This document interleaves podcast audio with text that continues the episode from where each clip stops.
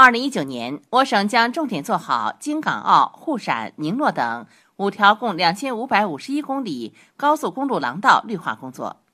今后我省高速公路两侧要栽植宽度一百米以上树木国道省道两侧栽植宽度五十米以上树木其他廊道两侧栽植宽度三十米以上树木。